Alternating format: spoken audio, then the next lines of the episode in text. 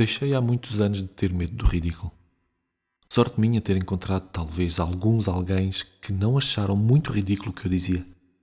Aliás, nada é mais ridículo do que tudo o que é muito humano. De ficar em fraldas nos primeiros tempos de vida e muitas vezes nos últimos.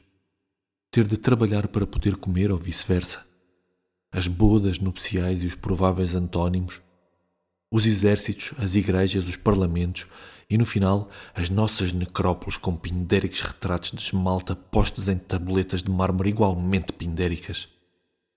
E mesmo a nova moda de derreter o morto até às cinzas, esse copiança hindu que em nós resulta num morto mais portátil e mais fácil de esquecer, é como todas as coisas humanas, ridícula.